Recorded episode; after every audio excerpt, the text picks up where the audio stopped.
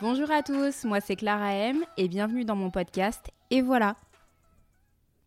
Je me présente, je m'appelle Clara, j'ai 33 ans et je suis maman de deux enfants.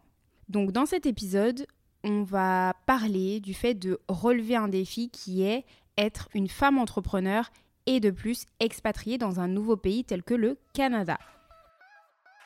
Pourquoi maintenant en parler?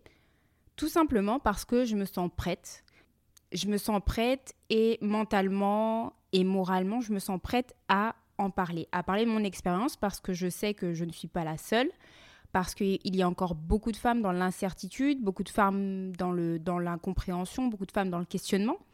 Et du coup, je sais que ça peut aider d'autres personnes. Pour commencer l'histoire, euh, nous sommes partis, donc nous avons quitté la France tous les quatre parce que moi et mon conjoint, on en avait un petit peu assez de la France. Donc on avait fait le tour.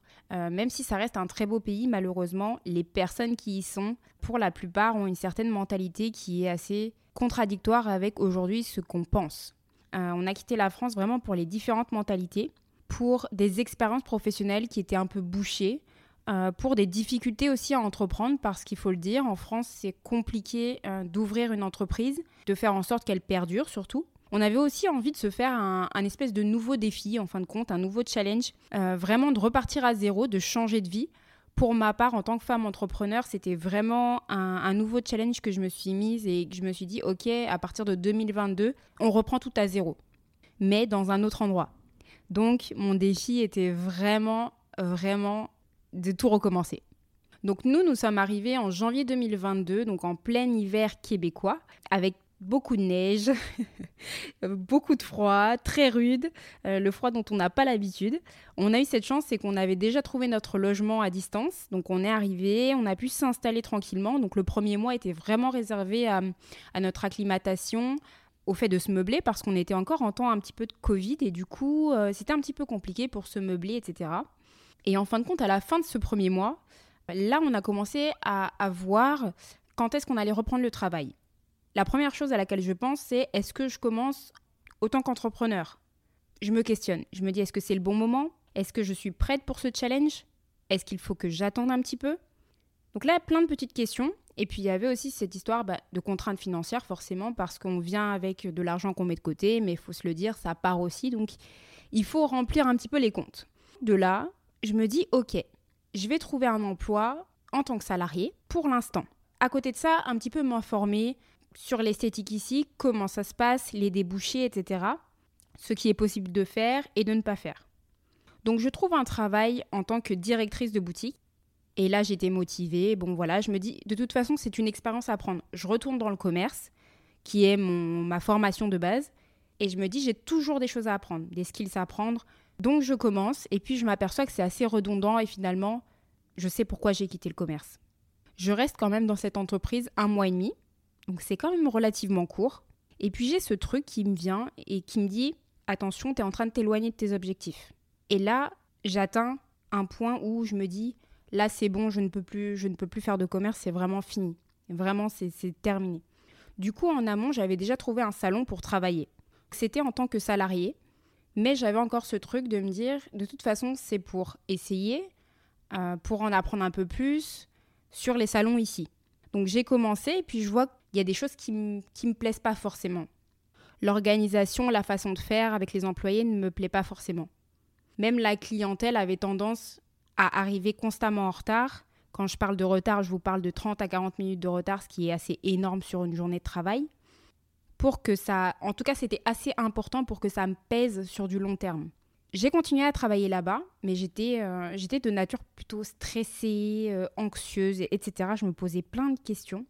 Et j'avais toujours ce petit désir d'entreprendre sur le côté et surtout de gagner mon propre argent. Parce que je voyais que je travaillais beaucoup, que je, je générais de l'argent à d'autres personnes, mais finalement, moi, je gagnais pas tant que ça. Finalement, avec le temps, je me suis vite aperçue que les personnes qui m'engageaient ont compris que je n'étais pas d'ici, que je venais d'arriver, et que je ne connaissais pas tout ce qui était administratif. C'est-à-dire que je ne connaissais pas le fait que bah, un contrat de travail, c'était pas forcé.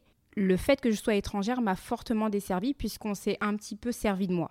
Heureusement que je l'ai très vite compris et je suis vite partie. Donc j'ai trouvé ensuite un autre salon où là j'étais plus autonome. Donc là je n'étais plus du tout salariée, donc j'étais vraiment autonome. Mais pour le coup, j'avais encore ce sentiment de l'être parce que on était moi et mes collègues assez dirigés et puis c'était pas forcément ma façon de travailler, ma façon de m'organiser. J'avais des idées, j'avais envie d'évoluer parce que j'étais venue pour ça en fin de compte ici. Et puis je, voyais que finalement être dans un salon ce n'était pas possible. Donc là-bas j'ai fait j'ai fait trois jours par semaine. Et puis rien d'autre. À un moment donné, je me suis dit attends, là t'es pas productive, tu ne fais rien le reste du temps. Ce que j'ai fait, c'est que j'ai trouvé un local. Certes, je n'étais pas là tous les jours, mais au moins ça me permettait de bouger et de trouver ma clientèle. Et surtout de créer mon entreprise. À partir de là, tout s'accélère un petit peu, puisque je sais que là, je travaille pour moi, je travaille sous mon nom, je fais ce que je veux, comme j'ai envie et quand j'ai envie. Donc forcément, ça demande un investissement financier, un investissement mental, un investissement moral. Mais au bout du compte, on est tellement fier de soi quand on fait ça que ce, truc, je m'en suis, je m'en suis vraiment, comment dirais-je, délectée. Et puis finalement, petit à petit, j'ai voulu lâcher le salon. Parce que je voyais que finalement, tout ce que j'avais fait à travailler dur dans mon local, ben ça revenait quoi. C'est que j'avais beaucoup plus de clientes dans mon local que au salon qui était déjà implanté depuis quelques années. Donc, je me suis dit, il y a un problème. C'est-à-dire que je ne peux pas mettre toute mon énergie des deux côtés. Donc là, il va falloir choisir. Et effectivement, ça a été très vite choisi. J'ai lâché le salon et je me suis concentrée essentiellement sur mon entreprise. Et pour moi, là, l'aventure a commencé vraiment maintenant. Là, j'ai commencé à vraiment connaître le rôle de femme entrepreneur. Donc, c'est pas uniquement proposer des services, les vendre, etc on a tout le côté administratif derrière, tout le côté moral derrière, tout le côté mental, toute l'anxiété, le stress que pas forcément tous les entrepreneurs vous parleront. Et puis quand on est une femme et qu'on est maman, c'est encore plus compliqué. Dans le sens où il faut savoir mettre des limites. Quand on a son entreprise, on n'a pas d'heure limitée. On peut travailler le soir, la nuit, le matin, à 5 heures, 6 heures. Mais en même temps, maman, il n'y a pas d'heure non plus. Il n'y a pas d'heure non plus et il faut s'adapter. Parce que le fait d'avoir des enfants, ça passe forcément avant tout. J'espère pour vous en tout cas. Mais son entreprise, on a aussi envie de la chérir, aussi envie de faire plein de choses. On a plein d'idées. Moi, j'ai eu plein, plein d'idées. Et il y a des fois où je me disais, ok, il est 23h là, qu'est-ce que tu fais? Il faut que tu t'arrêtes, euh, que tu profites de ta famille, c'est vraiment important. Il faut vraiment s'adapter et savoir gérer son organisation. Par exemple, pour mes horaires, je sais qu'ils sont adaptés à ma famille. Ils sont adaptés parce que j'ai une petite fille de, moins d'un an et que je ne peux pas me permettre de travailler euh, fin de journée ou début de soirée comme certaines personnes. C'est pas possible. Et puis, on devient aussi entrepreneur en se disant mais je peux gérer mes horaires, je fais ce que je veux. On n'est plus salarié. Si je n'ai pas envie de travailler ni samedi ni dimanche, c'est mon problème. C'est pas grave, au moins je profite de ma famille. Et même sans ça, vous en serez beaucoup plus heureux et épanoui que être un acharné dans le, dans le, dans le travail et finalement bah, passer à côté de plein d'autres bonnes choses. Une autre petite chose que je n'ai pas, pas forcément abordée, c'est le fait d'être seul. Seul, euh, alors quand je parle seul, on peut parler de seul par rapport à l'intégration, par rapport à justement à cette immigration au Canada. Mais pas que. Parce que la plupart des Français vont parler de ça justement, euh, de ce problème d'intégration qu'ils ont quand ils viennent ici. Mais là, je parle d'intégration en tant qu'entrepreneur. Sachez que c'est d'autant plus difficile quand vous êtes un entrepreneur seul, que vous créez votre entreprise seul et que l'intégration est beaucoup plus dure. Parce que finalement, oui, je vends des services, ok, je vois des clientes, mais c'est très compliqué de nouer des liens avec des personnes.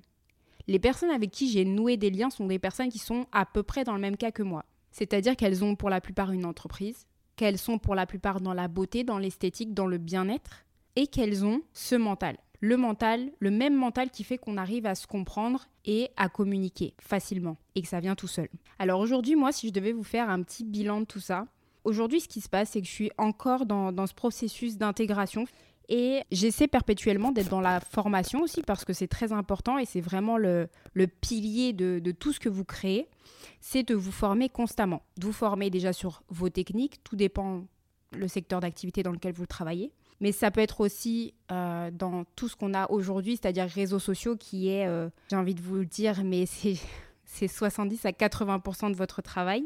La création de branding, plein de choses comme ça. Tout ça, c'est tellement important. C'est les bases pour vraiment faire évoluer votre entreprise. Et sachez que même si vous prenez des risques, c'est normal de prendre des risques. Si vraiment vous aimez votre métier, que vous le faites comme je vous ai dit par passion et que vous voyez pas, vous voyez pas ça comme un travail, pour moi personnellement c'est le cas, il n'y a pas de raison, vous allez réussir. Et peu importe qu'il y ait des échecs, peu importe qu'il y en ait un ou deux, j'en ai eu, et pourtant, pour moi, ça reste une expérience positive. Faut en tirer toujours de bonnes conclusions. Si vous, vous êtes là, vous avez envie de créer votre entreprise, si vous êtes en processus de création, si vous êtes dans l'idée d'en créer une, mais n'hésitez plus, foncez si vraiment, si vraiment c'est quelque chose qui vous tient à cœur, qui vous anime, mais ne réfléchissez pas. Et oui, vous allez perdre de l'argent parce que c'est une réalité, c'est une réalité. Mais vous ne pourrez pas gagner d'argent si vous n'en perdez pas avant. Ça, c'est normal. Tout entrepreneur n'a pas peur, n'a pas peur d'injecter de l'argent dans son entreprise. En résumé, être une femme entrepreneur et expatriée dans un nouveau pays, c'est juste une question de volonté et de courage et de, plein de choses en même temps et de plein de belles choses. Euh, croyez-moi, c'est une expérience à vivre. Et s'il faut le revivre, je le revivrai mille fois. Croyez en vous et surtout si votre entourage croit en vous et qu'il est bienveillant, tout devrait bien se passer. Une dernière chose à souligner qui pour moi m'a vraiment aidé, en tout cas dans tout mon processus de changement de vie, c'est le fait d'avoir un mentor.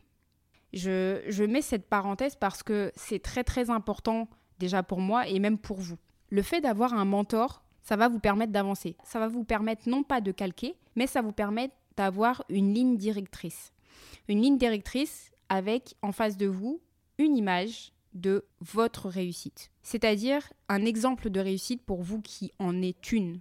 Ça vous permet de vous dire aussi, ok, moi aussi j'aimerais faire ça. Je vais le faire à ma façon, avec mon travail, et ça va peut-être me donner d'autres idées. Si de plus votre mentor est vraiment proche de vous, vous pouvez aussi lui demander conseil, lui dire ok j'ai cette idée là qu'est-ce que t'en penses? Ce genre de personne là dites-vous bien que jamais elle vous freinera c'est pas le genre de personnes lambda qui vont vous dire ah non mais non mais ça tu fais pas franchement ça non ça c'est des personnes à mettre de côté et ne leur demandez jamais de conseils un mentor, c'est très très important pour l'évolution de votre entreprise. Sachez-le. Si vraiment vous voulez grandir, vous élever, même que ce soit personnellement comme professionnellement, trouvez-en un. Et allez-y, foncez. Cet épisode est maintenant terminé. J'ai pris vraiment plaisir à vous partager mon expérience de vie. J'espère que vous aussi vous en tirez quelque chose. En tout cas, laissez-moi savoir si ça vous a plu. Laissez-moi un petit avis en commentaire ou sinon, envoyez-moi un petit message si vous avez des questions sur mon Instagram directement via byclaram. Ce sera avec plaisir que je vous répondrai. A bientôt pour un nouvel épisode. Et voilà,